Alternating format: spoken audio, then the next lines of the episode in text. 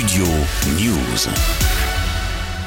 La probabilité que l'astéroïde 2023 DW s'écrase sur Terre est de moins d'un pour cent, d'après les estimations de la NASA. L'objet, découvert le 26 février 2023 par les Français Alan Maury et Georges Attard au Chili, mesure près de 50 mètres de diamètre. Il a une très faible chance de s'écraser sur la Terre en février 2046, a indiqué l'agence spatiale américaine sur son compte Twitter.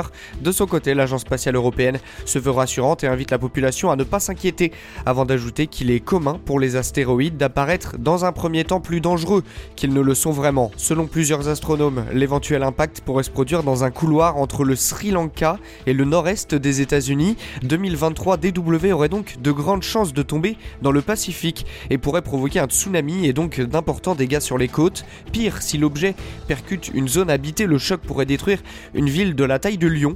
En février 2013, un astéroïde d'environ 16 mètres de diamètre s'est désintégré au-dessus de la Sibérie et des centaines de bâtiments ont été endommagé. Mais depuis cet événement, l'observation et la surveillance des objets célestes se sont renforcées. La NASA développe notamment un télescope spatial, le Néo-Surveilleur dédié à l'inventaire des astéroïdes susceptibles de croiser notre orbite. Récemment, en septembre dernier, l'agence spatiale américaine a confirmé que la mission DART a modifié la trajectoire d'un petit astéroïde en le percutant avec un vaisseau.